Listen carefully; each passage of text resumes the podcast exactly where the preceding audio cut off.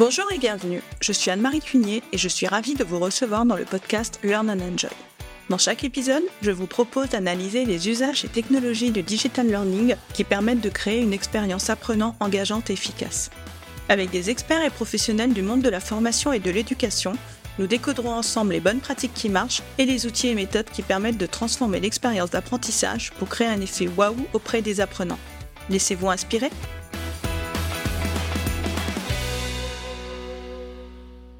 Bonjour à tous. D'après une étude de Good Habits, pour 59% des employés en France, il est important de travailler dans une entreprise qui valorise la diversité et l'inclusion. Pour contribuer à la création d'un environnement de travail inclusif et valorisant pour tous, les services RH et formation ont aussi leur rôle à jouer. Par exemple, avec une présentation non sexiste des femmes et des hommes dans les supports de formation. Mais comment faire pour être plus inclusif et valoriser la diversité lors de la conception de ces supports de formation? Nous allons voir avec Carl Grant, graphiste spécialisé en digital learning, comment adapter ces supports de formation pour les rendre plus inclusifs et respectueux de toutes et tous. Bonjour Carl et bienvenue Bonjour Anne-Marie, ça va? Oui, bah écoute, je suis ravie de t'accueillir de nouveau dans le podcast. Moi aussi, je suis ravie d'être là. Oui, on va juste rappeler à nos auditeurs que tu avais donc euh, déjà été mon invité dans l'épisode 6, dans lequel nous avions donc euh, échangé sur l'importance de la prise en compte du graphisme dans la conception des modules de formation. Carrément, c'était exactement ça. Et aujourd'hui, donc, on va aborder un autre sujet que tu évoques euh, souvent sur LinkedIn, qui est l'inclusivité. Tout à fait. C'est un super euh, sujet sur lequel, dans les modules de formation, souvent, je trouve qu'on l'oublie un peu. Oui, tout à fait. Et donc, pour commencer, bah, est-ce que tu peux rapidement te présenter et nous dire qui tu es pour les auditeurs qui n'auraient pas écouté euh, l'épisode 6 Ok, donc je m'appelle Carl Grant. Voilà, je suis d'origine franco-allemande, c'est pour ça que j'ai un prénom un peu particulier. Et je suis graphiste spécialisée en digital learning depuis 20 ans. J'ai appris euh, le métier à Montréal, au Québec. Voilà, où on faisait du e-learning euh, à l'époque sur CD-ROM, sur des logiciels qui s'appelaient Director. Et dans les années 2000, la grande nouveauté, c'était le logiciel Flash qui nous permettait de faire des modules de formation qu'on pouvait héberger euh, sur Internet. C'était la grande nouveauté. Donc après, bah, après avoir travaillé dans ce domaine-là, particulièrement dans le domaine de la santé, j'ai bossé en jeux vidéo. Euh, donc j'étais en charge des graphismes des jeux ludo-éducatifs. Euh, d'ailleurs là l'autre jour j'ai rejoué à YouSing qui est euh, un jeu sur la Wii qui est un karaoké. voilà où j'avais fait le design juste pour la petite anecdote. C'était très drôle. Voilà, et donc aujourd'hui, euh, je suis indépendante en, tant que freelance et j'aide les concepteurs pédagogiques et les formateurs aussi à faire des présentations euh, graphiques plus pertinentes et surtout qui permettent aux apprenants euh, d'être euh, plus focus, d'avoir envie de, faire la formation. Donc tous ceux qui ont force un peu la main en disant bah tiens il faut que tu te formes, euh, voilà, de vraiment répondre à ces exigences là. Très bien, merci. Et donc aujourd'hui, on va parler d'inclusivité. Alors pour commencer, est-ce que tu peux nous dire ce qu'est une communication inclusive? Alors, la communication inclusive, pour moi, c'est ne pas exclure, mais plutôt, enfin, et surtout intégrer le maximum de, minorités, euh, alors que ce soit euh, des minorités euh, non sexistes, hein, hommes-femmes, non discriminatoires, bah, qu'on intègre des handicapés, voilà, et puis non racistes aussi. Et justement, en, dans la communication euh, visuelle, c'est assez facile de pallier à intégrer les gens, euh, les minorités euh, doivent être visibles. Oui, c'est une communication qui reflète en fin de compte la vie réelle, on va dire. Complètement, c'est ça. Hein, parce que tout à l'heure, tu me donnais un exemple lorsqu'on a préparé l'épisode. Tu me disais que lorsque tu cherchais donc des femmes entrepreneurs, par exemple sur Google, c'était principalement des femmes blanches, jeunes qui ressortaient ce qui n'est pas forcément la réalité. Ouais, complètement ça. Donc du coup, c'est se sortir de ces stéréotypes-là, parce que en fait, la communication inclusive, elle va permettre de faire évoluer euh, les mentalités. Donc en fait, elle va être finalement transformatrice. Si j'utilise pour représenter un employeur une femme, oui, j'aide à abandonner le masculin systématique et générique et de permettre une meilleure visibilité euh, des femmes, par exemple. Oui, complètement. Et quand as-tu commencé à t'intéresser à la communication inclusive? Je crois que c'est lorsque tu étais encore au Canada, c'est ça? C'est complètement ça. C'est complètement ça. C'est vraiment là-bas où, ben déjà en 80, 1998, au siècle dernier, eh bien les annonces de recrutement étaient inclusives hommes-femmes. Déjà juste ça, c'est c'est-à-dire qu'en fait on, postulait pour un poste de euh, concepteur ou conceptrice pédagogique, par exemple. Voilà. Euh, là-bas, les femmes, elles ont féminisé les professions. Donc par exemple le docteur, on l'écrivait docteur RE et l'abréviation, d'ailleurs, c'était pas point juste DE point, mais c'était aussi DRE point. Voilà. Et puis les auteurs, eh ben, ont rajouté un E à la fin. Donc du coup, oui, je, je, je trouvais ça euh, intéressant parce que nous, en Europe, on ne le faisait pas, euh, que ce soit et en Suisse et en Belgique. Et en France, dans, ces trois pays euh, francophones, euh, non, on ne faisait pas cette différence-là. La dominante, c'était toujours la dominante masculine. Un docteur, c'est un docteur, quoi. C'est un homme. Oui, oui, oui. Et donc, tu as déjà répondu un petit peu à la question, mais selon toi, pourquoi c'est vraiment important de se préoccuper de cette inclusion dans la conception des modules de formation? Parce que bien sûr, on va essayer de, représenter euh, la réalité, mais encore. Alors pour moi, c'est vraiment une manière de communiquer qui va être rassembleuse en permettant justement de montrer en fait ces minorités euh, invisibles. En fait, si je devais donner un exemple, si par exemple on imagine qu'on fait euh, en train de monter un module de formation sur le handicap et que les prénoms des personnes euh, qu'on va donner comme exemple ne seraient que des prénoms de femmes et des femmes indiennes. Donc par exemple, ça apparaît euh, Avani, euh, Parvati, Prisha, voilà. Et eh ben on se dirait indéniablement que seules ces femmes sont handicapées. Oui. Donc le fait de mettre un euh, Mohamed, de mettre un Jean-Christophe, de mettre euh, un prénom américain, euh, Kevin, bon voilà, ça donne une espèce de globalité et ça peut dire ben non parce que là par exemple, je, en ce moment je, je bosse avec des concepteurs pédagogiques pour la GFIP.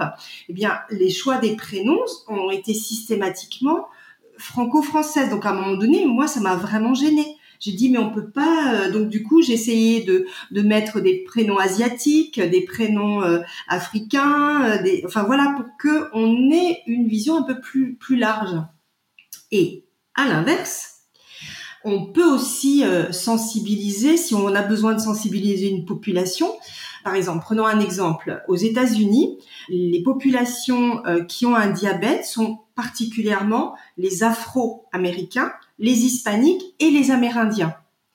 Donc là, si je fais un module de formation destiné au peuple des États-Unis en anglais, eh bien, je vais illustrer plutôt avec euh, ces populations-là je vais plutôt représenter des gens typés mexicains, des gens typés afro-américains et amérindiens, euh, plutôt que de mettre euh, la femme blanche euh, américaine, new-yorkaise, etc. Parce que du coup, je vais illustrer mon module de formation avec des personnages à qui ça va parler, où elles vont se sentir vues et concernées. Voilà un, peu euh, de la manière euh, de fonctionner visuellement.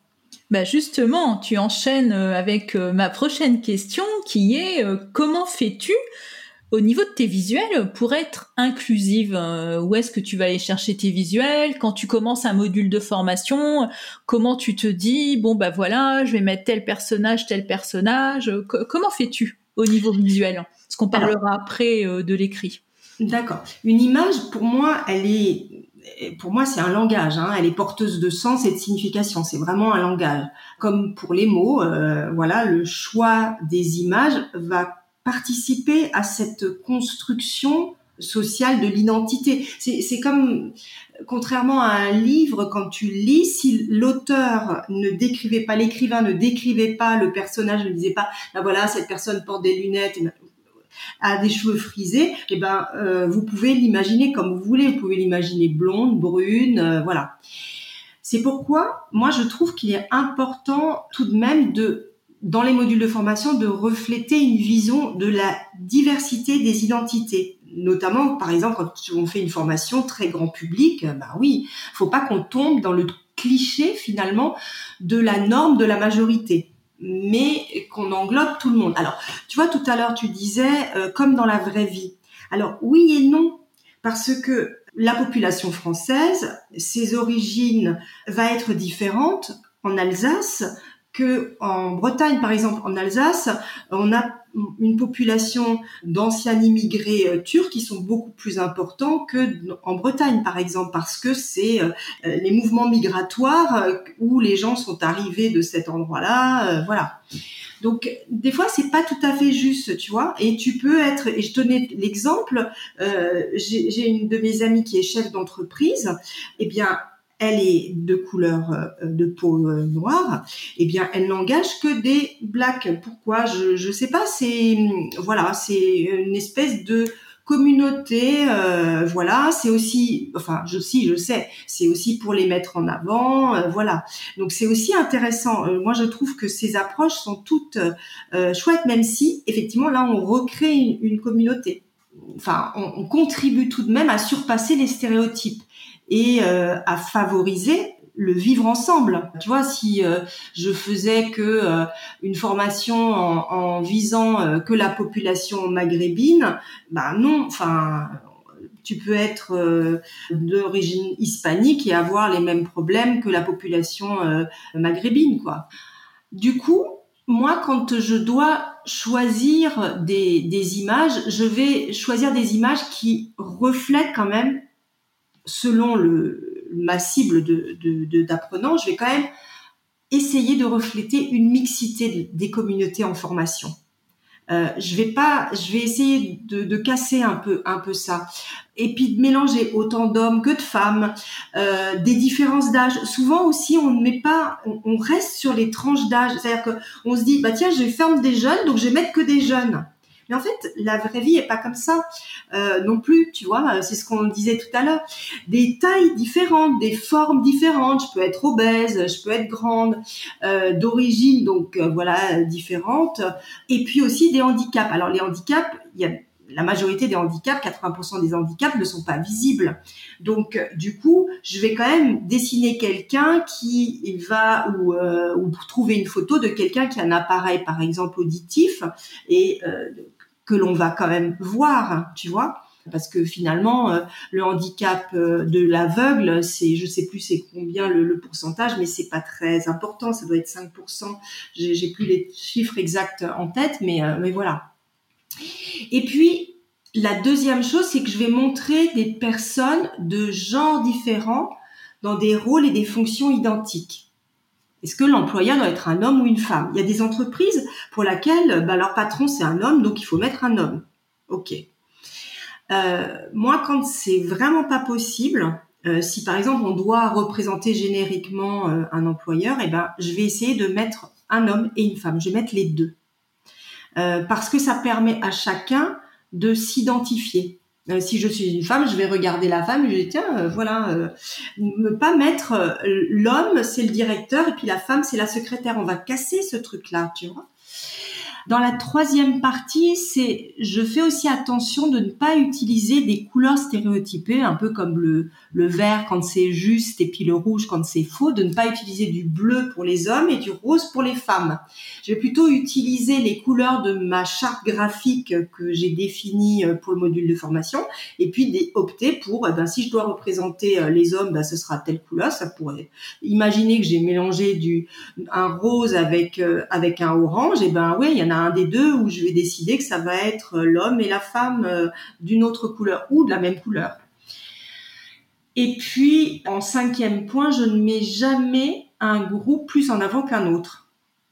C'est-à-dire que je vais, j'essaye vraiment d'être, enfin, aux États-Unis, dans les années 4, enfin, quand je dis les États-Unis, c'est Canada, États-Unis, la publicité euh, les publications officielles, il fallait représenter toutes les ethnies. Donc, il y avait systématiquement quelqu'un de couleur de peau noire, quelqu'un de couleur de peau euh, jaune, quelqu'un de couleur de peau marron, euh, voilà, et, et puis couleur de peau blanche, voilà, albinos, un roux, un brun, voilà.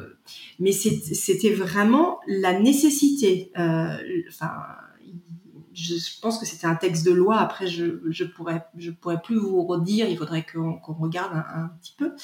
Et du coup, personnellement, je me cherche des images sur des banques d'images qui sont effectivement américaines ou canadiennes parce que j'ai il y a plus d'offres de photos de personnes black and brown people. euh, voilà, il y a par exemple sur euh, sur le site de Flirk, en fait, si tu fais une recherche sur Women of Color in Tech, tu as plein de femmes euh, black.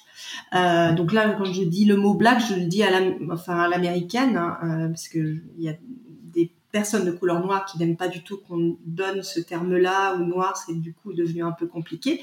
Et si les personnes qui m'entendent sont offusquées, je m'en excuserai. euh, voilà.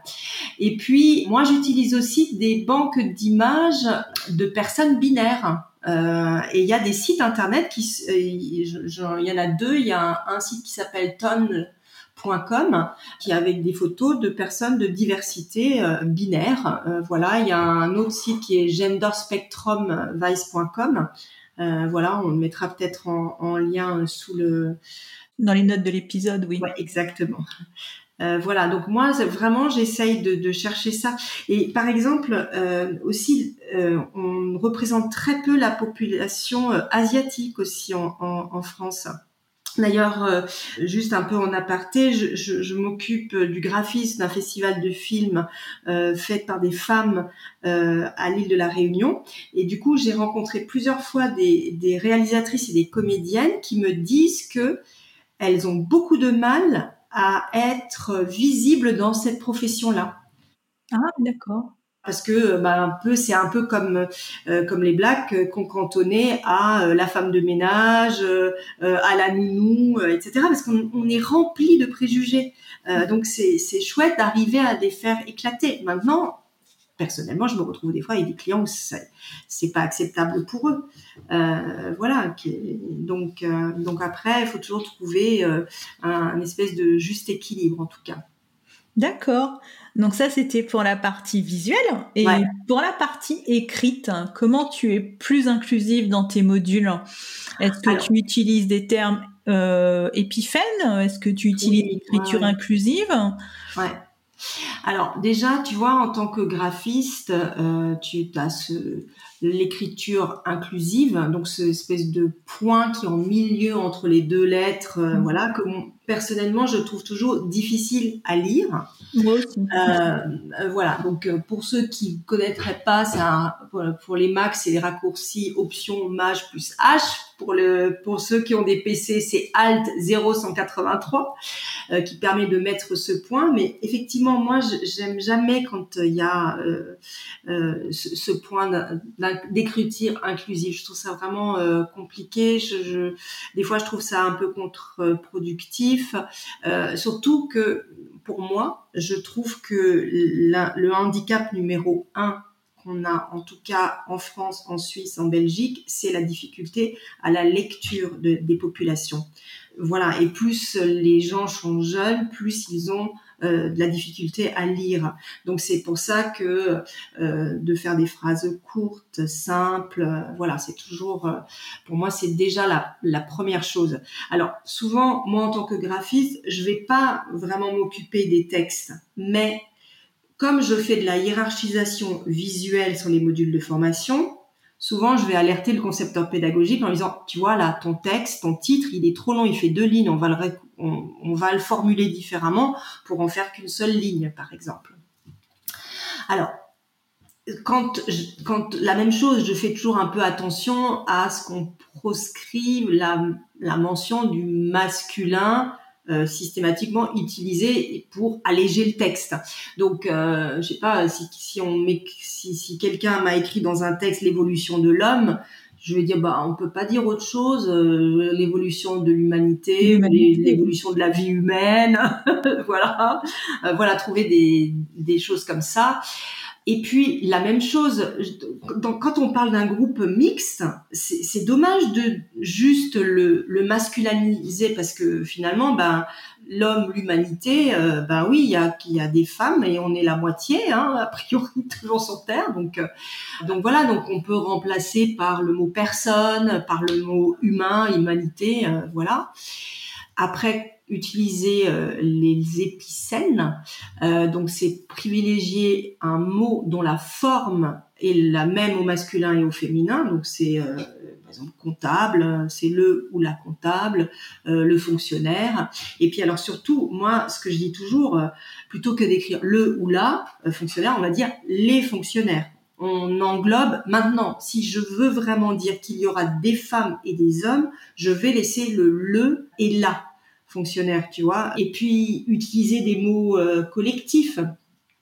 Euh, c'est le public, euh, tu vois, l'audience, la population, la collectivité, le milieu éducatif, tu vois, voilà, la main d'œuvre, la main d'œuvre plutôt que de dire les ouvriers, par exemple. Ouais, c'est ça, c'est ça. Le truc le que moi je, en tant même en tant que graphiste, c'est souvent je dis on peut pas reformuler, tu vois, et vraiment, c'est la reformulation dans laquelle on va essayer d'être euh, plus neutre possible, le, de façon à ce que et hommes et femmes se reconnaissent. Tu vois, c'est, je sais pas, euh, si je devais dire, euh, on est fiers de vous remettre votre diplôme, nous sommes fiers et fiers de vous remettre votre diplôme dans un discours officiel. Bah, tu disais, c'est avec fierté que nous vous remettons votre diplôme. voilà, on a englobé un peu tout le monde la phrase, elle est tout aussi longue, mais voilà, ça, passera mieux, quoi. Oui, oui, il faut bien relire les phrases et justement se placer de ce point de vue en essayant de se dire euh, quel terme je vais. Euh, oui, en fait, c'est vraiment un exercice, euh, voilà. Mmh, mmh. Oui, oui, oui, c'est un réflexe à avoir, je pense, après dans la conception, d'avoir ce regard justement sur les écrits, sur les visuels. Et si on parle maintenant euh, d'accessibilité, parce que bah, des modules e-learning inclusifs, ce sont aussi des modules qui sont accessibles à tous. Donc, euh, selon les handicaps que les apprenants peuvent avoir, hein, on peut avoir des daltoniens, euh, par exemple. Donc, est-ce que là, tu as des bonnes pratiques à nous partager? Je sais que tu en as. C'est vrai que ça fait 20 ans que je suis sensibilisée là-dessus et ça fait 20 ans que juste l'expression ah tu sais euh, non non mais c'est hyper intuitif comme approche tu vois ben non en fait c'est le graphiste l'UX designer qui a pensé à ça et qui s'est dit bah tiens je vais mettre le bouton à tel endroit plutôt qu'à un autre etc donc euh, après c'est ce que je disais tout à l'heure 80% euh, des handicaps sont invisibles et puis le premier c'est la difficulté à la lecture donc il faut faciliter la compréhension euh, vraiment. J'ai sept points que je vérifie tout le temps. Donc c'est vérifier que les couleurs utilisées dans le module de formation sont assez contrastées l'une avec l'autre pour que euh, ben si je regarde ma formation sur un téléphone mobile en plein soleil, si j'ai pas un bon contraste de couleurs, je n'arriverai pas à le voir. Mais le graphiste, il va te proposer ça, il va te dire bah tiens euh, vérifie quoi. Et puis il y a des outils, donc il y a Adobe Color qui est un outil euh, gratuit en ligne d'Adobe qui permet de vérifier les différences des, des couleurs.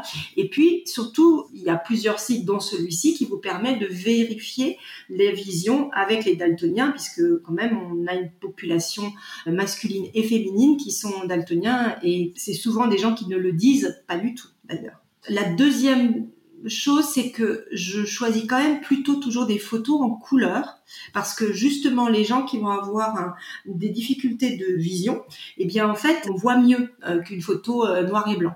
Et j'évite vraiment les, images en espèce de transparence de fond avec un texte par dessus parce que ça c'est trop difficile à, voir. Il faut quand même savoir qu'à partir de 40 ans, le vieillissement de l'œil fait que nous avons tous besoin d'aide, et donc d'aide par les lunettes ou d'aide par d'autres choses. Par exemple, moi sur mon téléphone, pour paraître un peu plus jeune, eh bien j'ai augmenté la taille euh, de l'affichage de la typographie.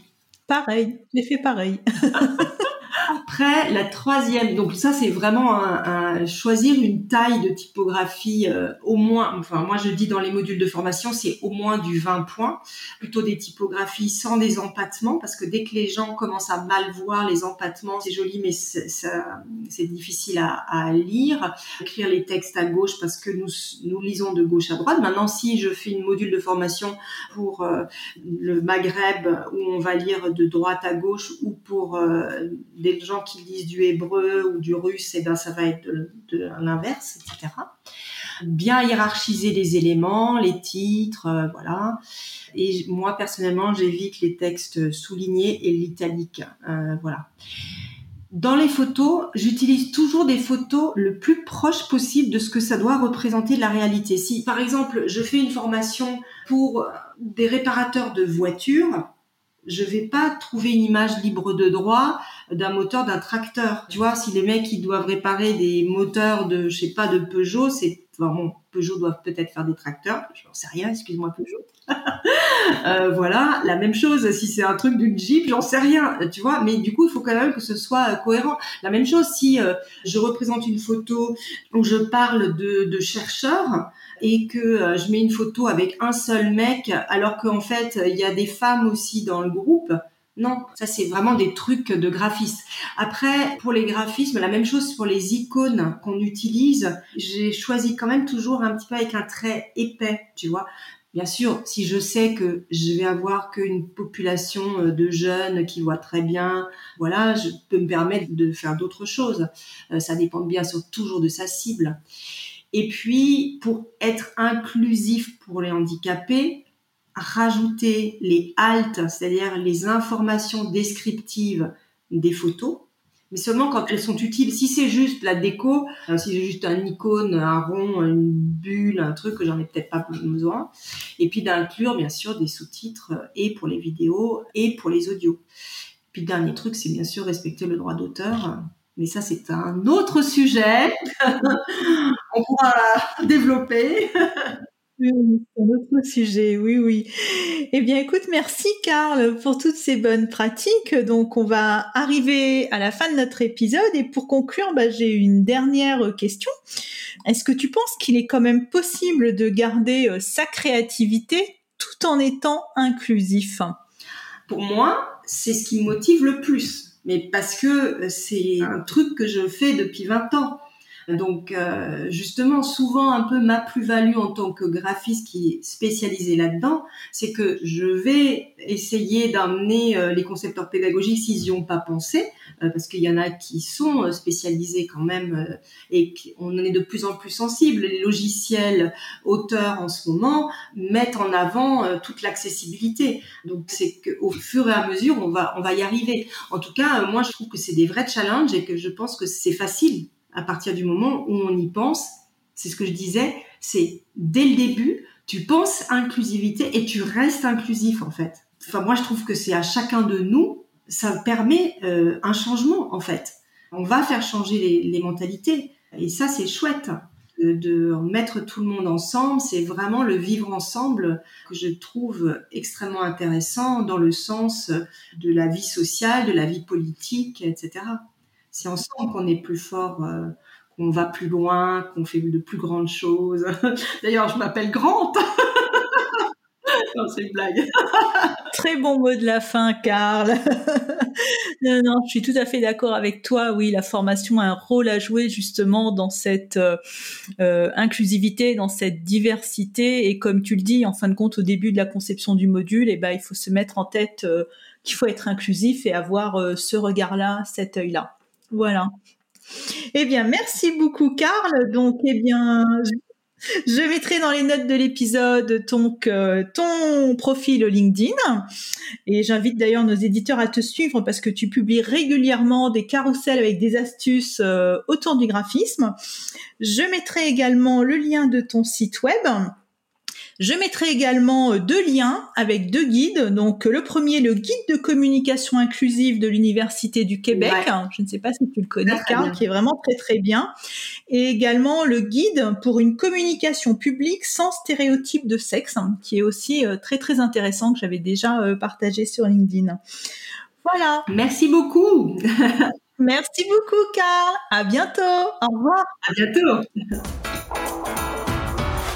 J'espère que cet épisode vous a plu. Si vous aimez le podcast Learn and Enjoy et si vous avez envie de me soutenir, de m'aider à faire connaître ce podcast, la meilleure façon, c'est de me laisser une note 5 étoiles sur Apple Podcast ou un petit commentaire. Pensez aussi à vous abonner pour être informé de la sortie des prochains épisodes. Et pour rester en contact ou me proposer un thème que vous souhaitez que j'aborde, vous pouvez me rejoindre sur LinkedIn. Vous me trouverez sous mon nom, Anne-Marie Cuignet. Je vous dis à très vite pour un nouvel épisode.